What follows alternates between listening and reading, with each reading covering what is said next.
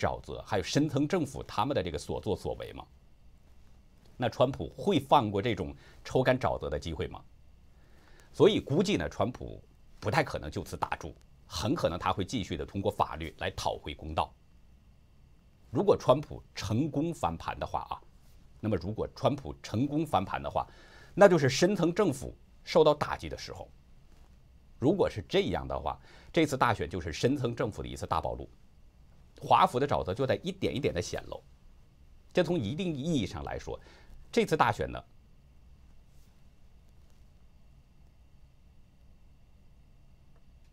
啊，大家好啊，呃，刚才我们的设备有一点点的故障，所以呢，我们还是从头开始。呃，我们今天的这个话题啊，还是主要就谈谈美国总统大选这次这个大规模的舞弊行为哈，应该说是空前绝后。你像左媒发动的这个媒体政变，还有大科技公司持续广泛的删帖啊、封号，在这种情况下，拜登呢就在没有官宣的情况下，他宣布了自己胜选了，这是一个图谋既定成，把它给变成一个现实哈。就在这种喧嚣声中，你说他是宣称胜选。当然了，随后我们又看到这个各国的政客，有很多国家领导人都向拜登表达祝贺哈，恭贺他当选了。可是就在这种情况下，两天的时间，仅仅两天，这场对美国民主、美国宪政践踏的这种政治闹剧，昨天就出现了一个惊天逆转、大反转。我们先来看一个最新的消息，就是刚刚出现的消息，说那是威斯康星州发现问题了，系统错误的把一万九千张川普的这个选票是给记在了拜登的名下。之前我们也知道。这个有这样的情况出现，就是六千张的选票是投给川普的，但是呢被强行记在了拜登的名下。现在又出现了一万九千张川普的选票记在拜登名下这样的一个情况。这个消息呢是门户专家独家披露的。如果这个消息属实的话，那就意味着拜登之前是以大约啊一万五千张选票他是获胜了，宣布胜选了嘛？那现在就得变了。要变成什么情况呢？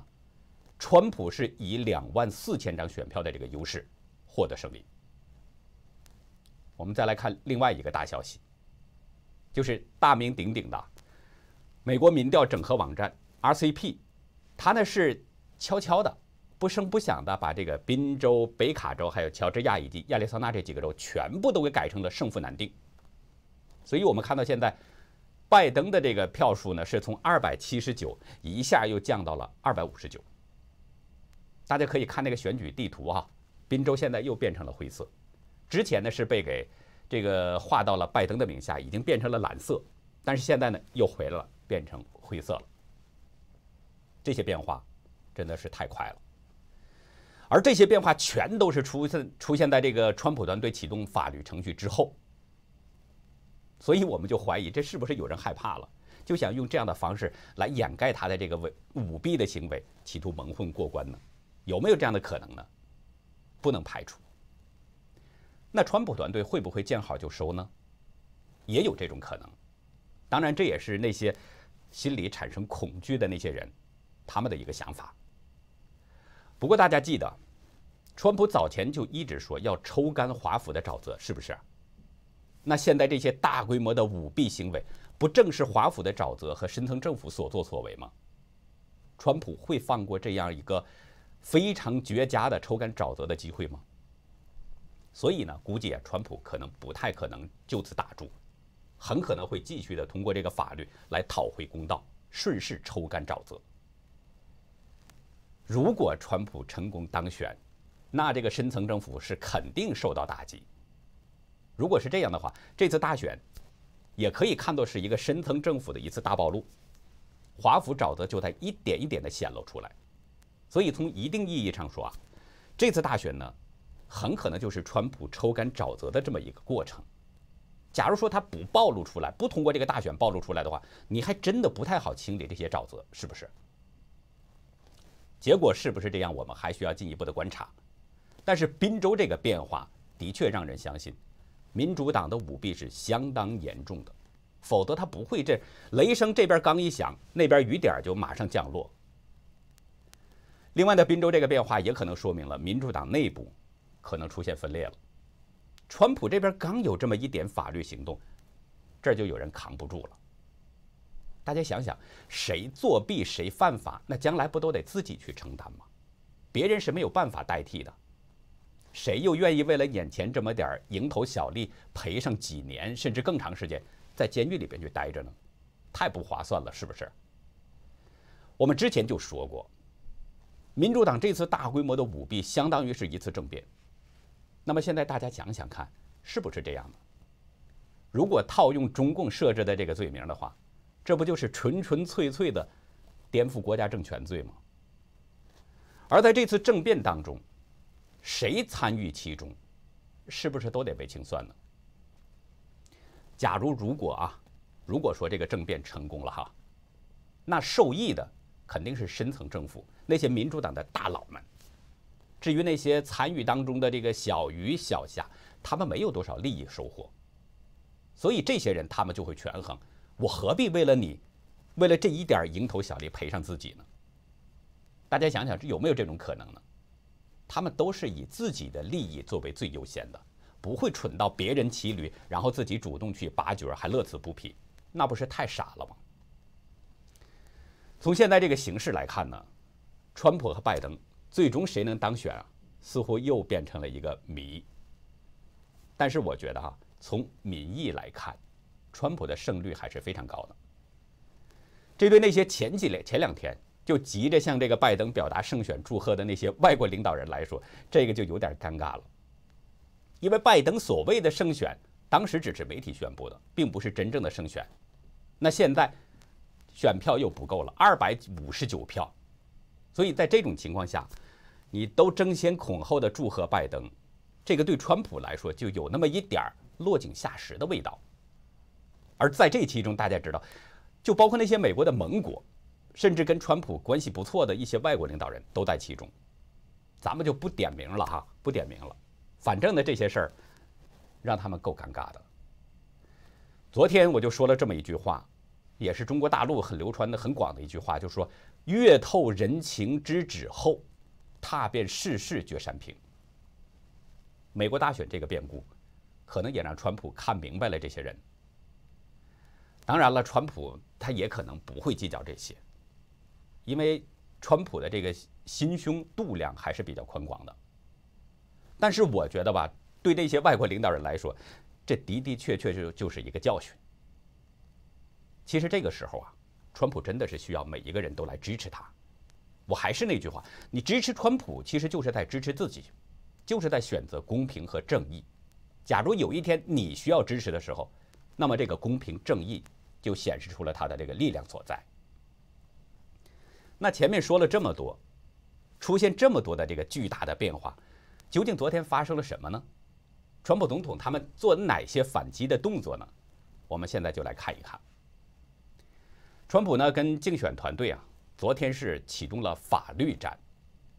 他们昨天宣布呢，要对这个选举中的舞弊现象全面采取法律行动。川普在声明中就说，这场选举远远没有结束。合法选票将决定谁是总统，而不是新闻媒体。新闻媒体你只是宣传，他说了不算。这个合法的选票才是实锤，这个才是说了算的。现在呢，川普是正在要重启竞选式的大规模的集会，并且还要发起竞选式的媒体行动，说呢要定期发布新闻简报，聚焦川普团队对大选欺诈事件的法律行动。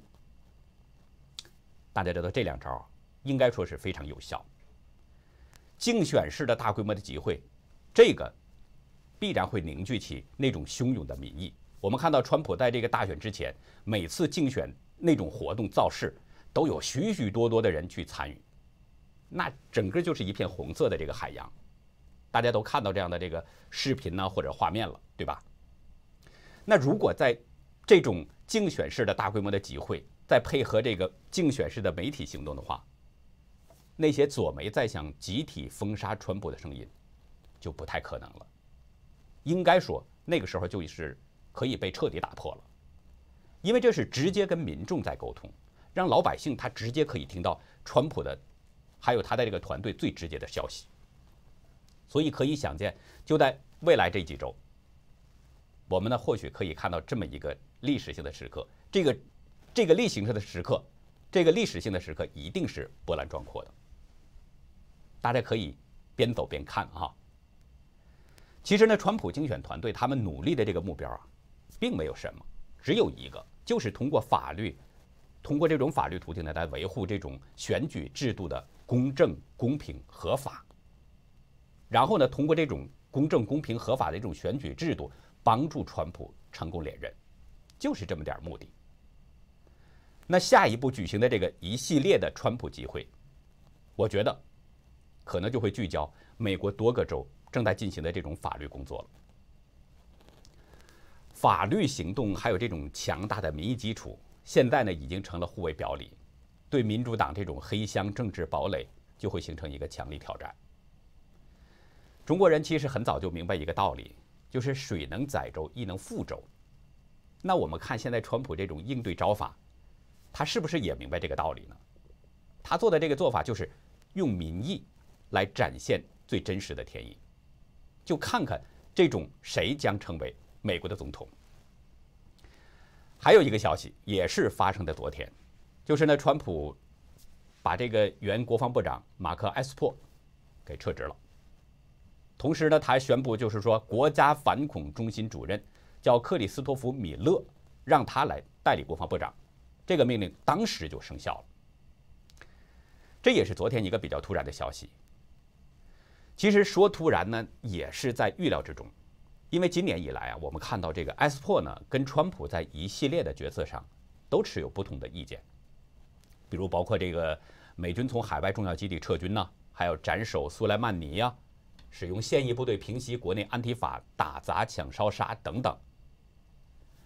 大家知道五个月前哈，全美国都发生了一个黑命贵这么一种呃抗议活动，后来被安提法绑架，变成了暴力恐怖活动。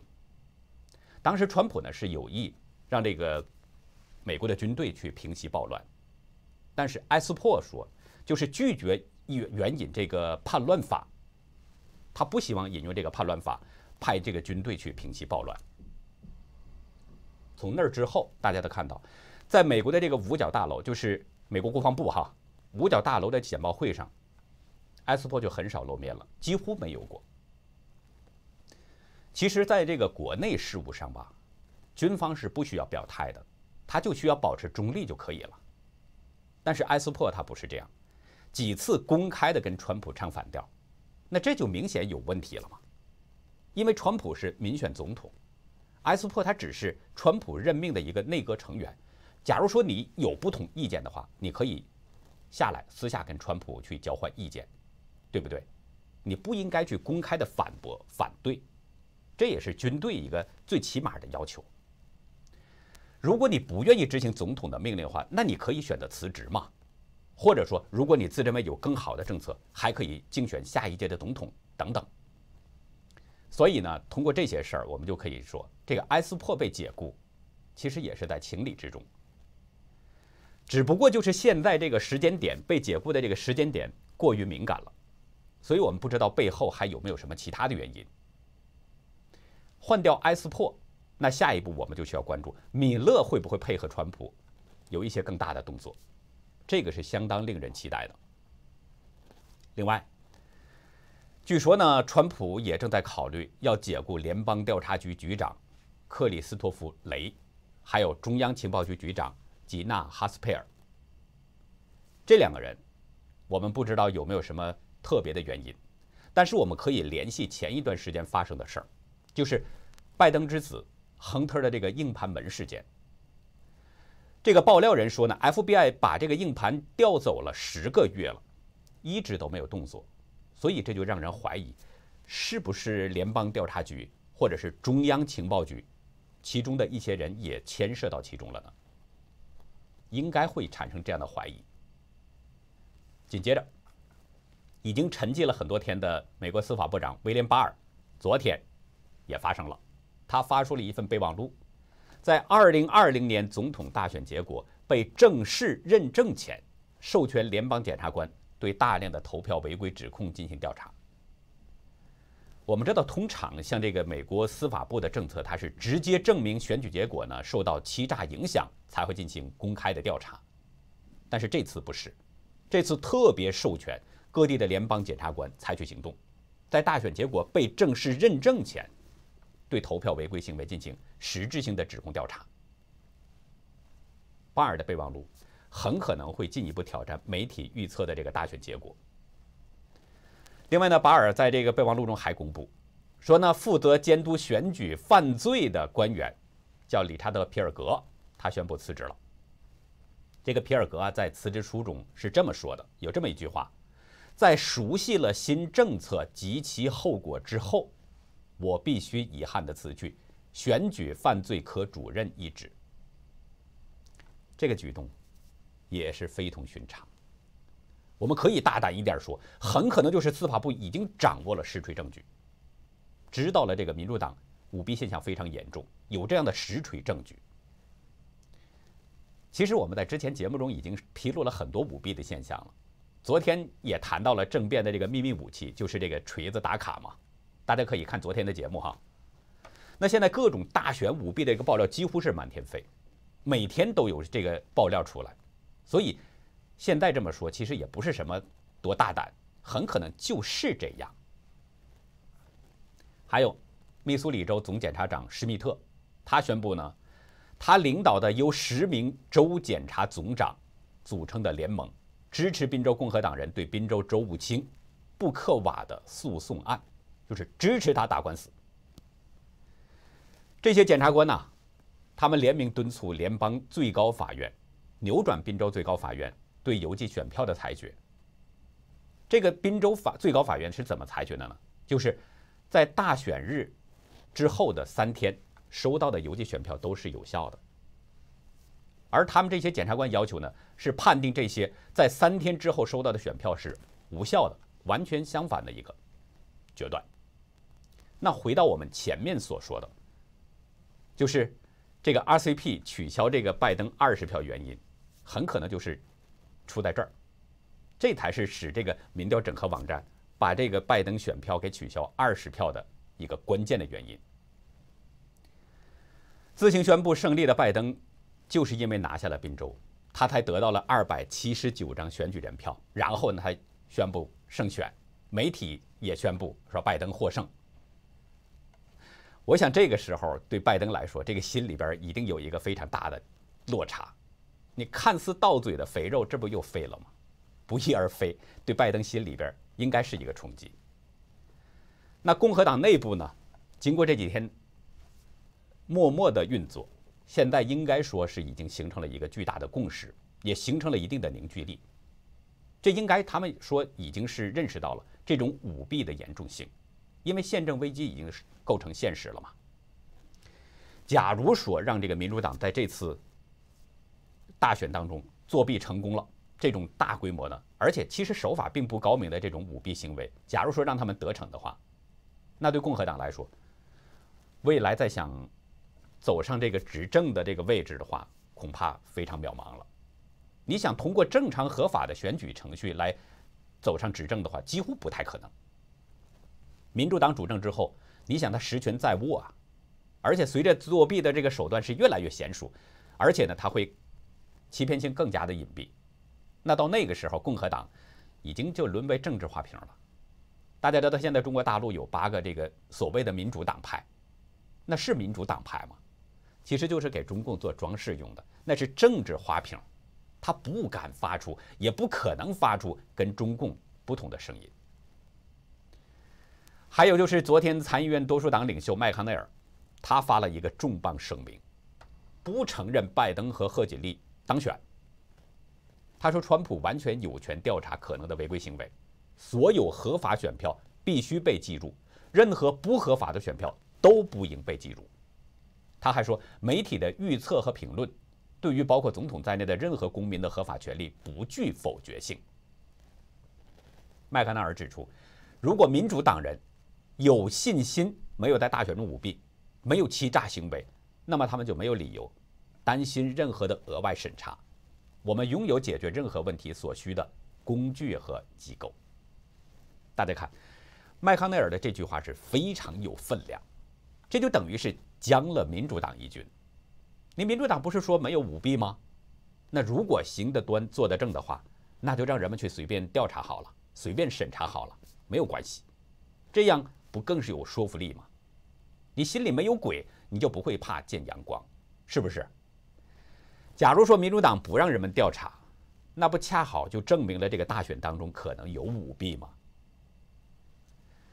应该说到现在为止呢，麦康奈尔这个声明是目前来说在共和党内分量最重的一个声明，也是共和党内实权派大佬在力挺川普的一个最有力的一个声明。这既支持了川普，又向民主党叫板了。还有呢，对于川普支持的，你像。这个之前捐了五十万美金的支持他打官司的这个参议院司法委员会主席格雷厄姆，还有就是前众议长金里奇等等，这些人都对川普表达支持，希望他继续通过法律来取得公正的一个结果。还有昨天就是副总统彭斯，他也发推文表达支持。彭斯呢向他的工作人员表示，二零二零年总统大选尚未结束。我们继续战斗，直到每一张合法选票都被清点完毕。你看这话说的，就是非常明显，就是说，拜登之前宣布胜选那个什么都不算，选票还没有点完呢。而且现在，威斯康星和宾州这个选票都出现了问题，宾州已经又变成了灰色。所以现在，彭斯的这些话，还有今天川普早晨发的一些推特，都是非常有力的回击。还有昨天下午的四点半，白宫的发言人麦肯纳尼呢，代表川普的竞选团队，还有共和党全国委员会主席罗纳·麦克丹尼尔，他们两个人一起呢，举行了一个联合新闻发布会，就讨论美国大选结果以及宾夕法尼亚州的诉讼。就宾州的这个计票过程，麦肯纳尼说：第一，监票者不能观看点票过程，被阻隔到很远，甚至一百英尺的地方。为什么这么做？他首先就提出这么一个问题。我们看这个，应该说是相当的夸张。之前呢有消息说是这些监票员呢被隔在六到九英尺之外。当时我就说六到九英尺，大家可以考验一下自己的这个视力，看一下六到九英尺就是十米啊，六到十米左右。这个过程、这个阶段当中、这个距离当中，你看一下你那个书本上的字，你能不能看清楚？那现在麦肯纳尼说是一百英尺，谁有这么好的眼神呢？可以看到点片员在做什么？我们看到之前网络上就有这样的视频嘛，说这个有的这个监票员用望远镜哈在观察这个点票情况，这个就是一个实证。麦克纳尼说的第二点呢，就是美国宪法规定了计票的时间、地点和方法是由立法者决定，但是宾州州不清。违反宪法，自己做出决定，而他的动机是反川普的，就是说他自己做出的这个决定，宾州州务卿做出的决定，违反了宪法的规定，不具有任何的法律效力，应该说他已经是触犯了法律了。他说的第三点呢，就是还发现开后门、提前投票等等这些不公平的行为。麦克纳尼还强调，宾州的情况全国都有发生。这次大选还没有结束，我们在为所有美国人的权利而战，要准确、诚实、合法的选票，保护美国人民的选举权。麦克纳尼很明确地指出了问题：宾州并不是个例，不只是这一个地方，而它只是一个全国的一个缩影。这种舞弊现象在美国应该说是非常普遍了。这个共和党全国委员会主席麦肯丹尼尔麦克丹尼尔呢？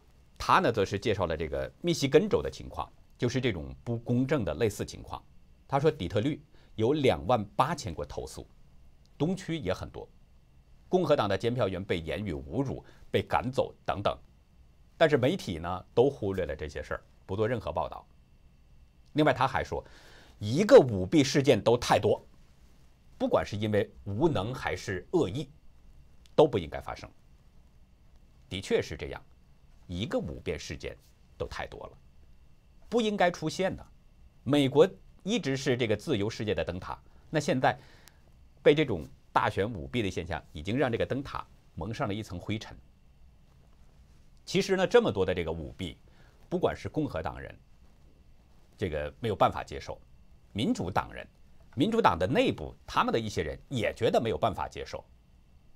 我们之前就说过，民主党内他也有善良人，也有好人，不是说这个民主党就不好，因为是做坏事的，他只是那种极左的那么一部分人。前不久，有这么一个录音被曝光了，就是底特律民主党培训工作人员作弊的录音。在这个录音当中呢，这个人就告诉那些工作人员说，可以将川普选票集中毁掉，问题选票直接放入读表格机器。里面是不记名，说呢今后没办法查，不许监票人员靠近，否则叫警察。临时投票当天注册，资料库里边呢没登记的都行，还雇高中生来干，等等等等。这个录音呢，我们应该说我们还没有得到证实，所以不知道是真假。如果是真的话，那就证明民主党内部真的是有人在反水，看不下去了。而且这个录音中提到的这些问题，大家看，我们前面节目当中都已经陆续的曝光出来了。最近呢，在民主党的这个铁盘、铁票仓，就是伊利诺伊州州长呢是前民主党的州长，叫这个布拉格布拉格耶维奇，他反水了。他在接受采访当中就说，选票造假在民主党的城市历史悠久，他说这是他们值得荣耀的传统。他告诉大伙儿说：“大家都知道，很多人参与其中。我想整治这事儿，就被他们给整下来了。你看，他说的非常明确。他说他想整治这事儿，就被他们给整下来了。就是那些人，他不允许你把这个民主党作弊的这个现象给曝光出来。他就希望这通过这种作弊来继续统治这个州啊，甚至要统治美国。所以呢，他想整治，就被对方给整下来了。他说。”那里是大规模的系统性的作弊，你看他就点破了民主党一直在伊利诺伊州能够赢，把这个票仓作为一个民主党铁票仓的这么个秘密。我们知道这儿，伊利诺伊州是奥巴马的政治故乡，长期盘踞的地方。这个大选欺诈的手法真的是让人相当的吃惊。密西根州底特律市雇员叫杰西·雅各布。他呢签署了一份宣誓书，他在宣誓书中是这么说的：自己被指示倒填邮寄选票的日期。什么叫倒填？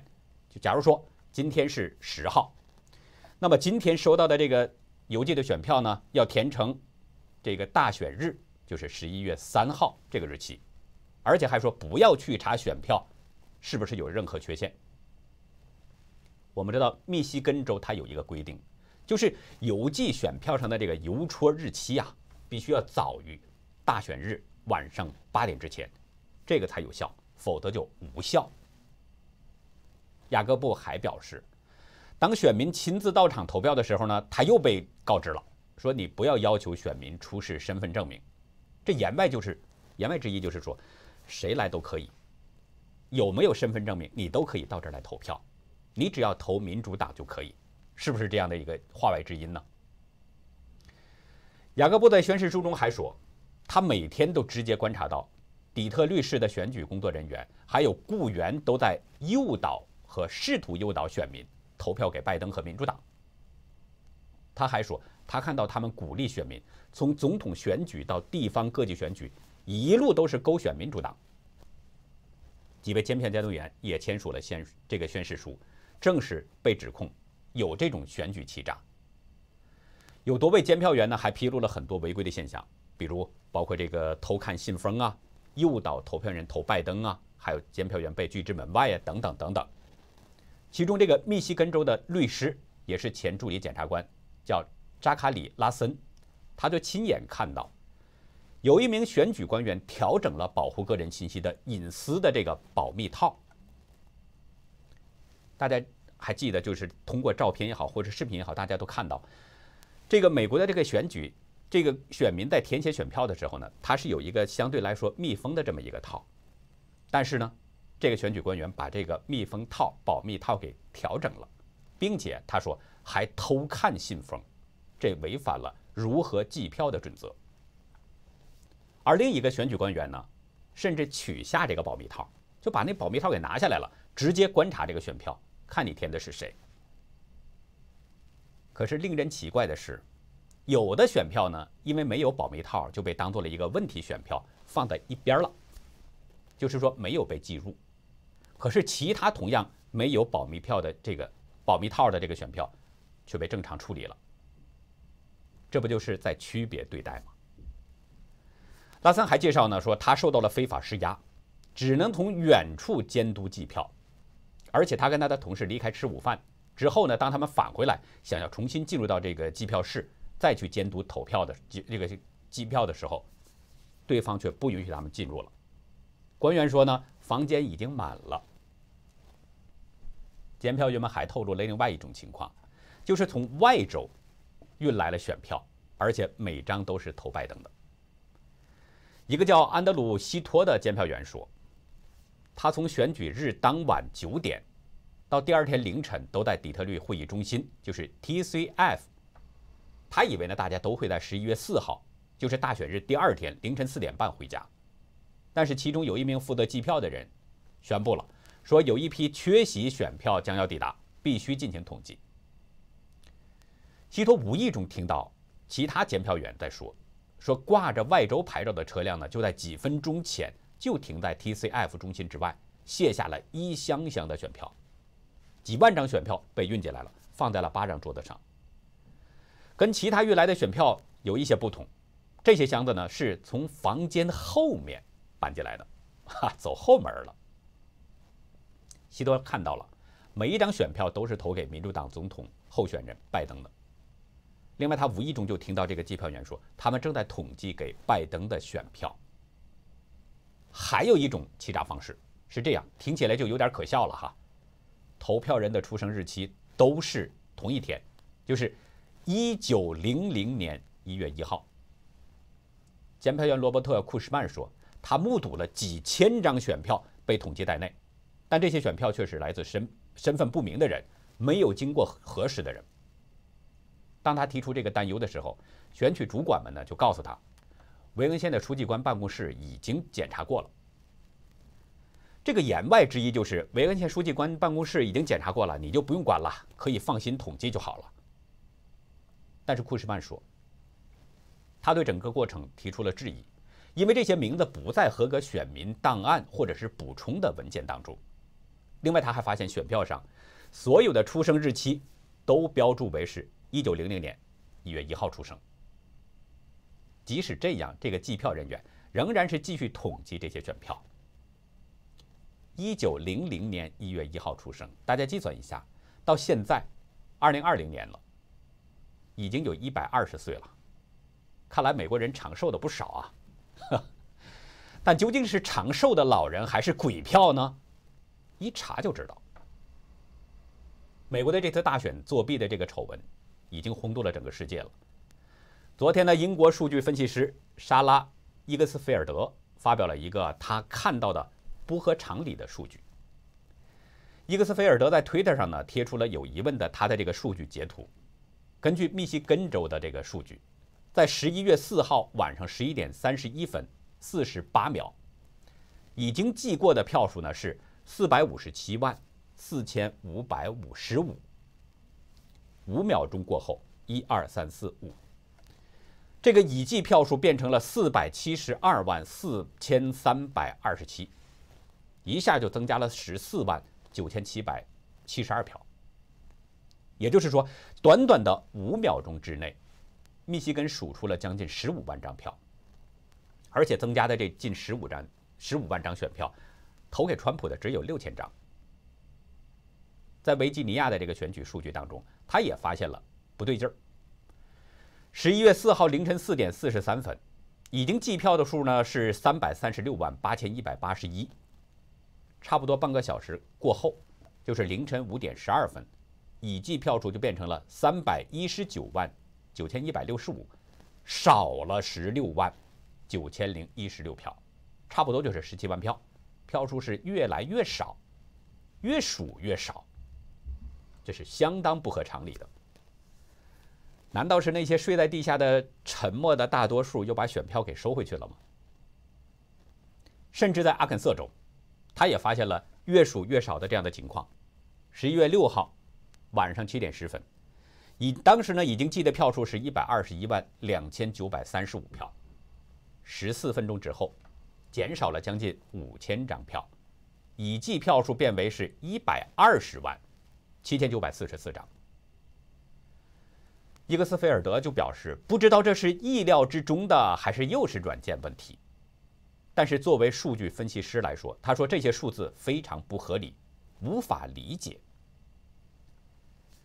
与此同时呢，川普各族裔的这个支持者在全国各地都在发起集会，有爱与支持川普总统的祈祷，祈祷川普连任，支持川普彻查民主党舞弊，还有这样的各种大游行集会等等。有大陆移民就说：“我们千里迢迢从中国来到美国，不是要体验共产主义的。”所以呢，我们今天就得看看这个左媒他会不会有什么反应。拜登的票从各家左媒声称的二百七十九到二百九十张票，现在一下就跌到了二百五十九票。拜登现在无论如何他都不能再自称是后任总统了，因为这个票数不够啊。可是呢，十几个小时已经过去了。这么大的一个轰动性的新闻，左媒是集体失声，没有任何报道。左媒网站上还是一厢情愿地把拜登作为后任总统再这么挂着。我就想，是不是有点不知所措了呢？不知道怎么办才好了呢？最后呢，我们再来说一个另外的有意思的事儿。应台湾军方的邀请啊，从昨天开始，连续四周时间哈。美国海军陆战队已经抵达台湾进行访问了。美国海军陆战队访问台湾呢，并不是走马观花，大家知道，不是看看就完事儿。他们将在高雄左营军区来教授海军陆战队两栖特勤中队有关突击舟、快艇渗透作战的课程。台湾的海军司令部表示，这些案例呢，其实是例行性的台美军事交流合作训练，希望通过美方机动抚训小组交流经验。提升海军陆战队小艇作战的能力。说呢，这次美军跟台湾的军方合作呢，这种密集的训练为期一个月。我们知道，这是中共病毒疫情在管制中断了七八个月之后，美台双方恢复的第一次军事互动。但是到现在为止，我还没有看到中共那方面呢有什么对这件事儿的反应。我记得中共战狼们曾经发出过威胁，说美军登台之日就是武统台湾之时，说的那叫一个硬。但是现在美军已经光明正大的到台湾了，中共咋就没声了呢？这脸打的。那好，我们这次呢直播就到这儿，在今天晚上呢，我们直节目呢还会正常播出，我们会谈到这个还有其他的一些爆料的内容，还有更新的消息，希望大家到时候继续关注。好，感谢。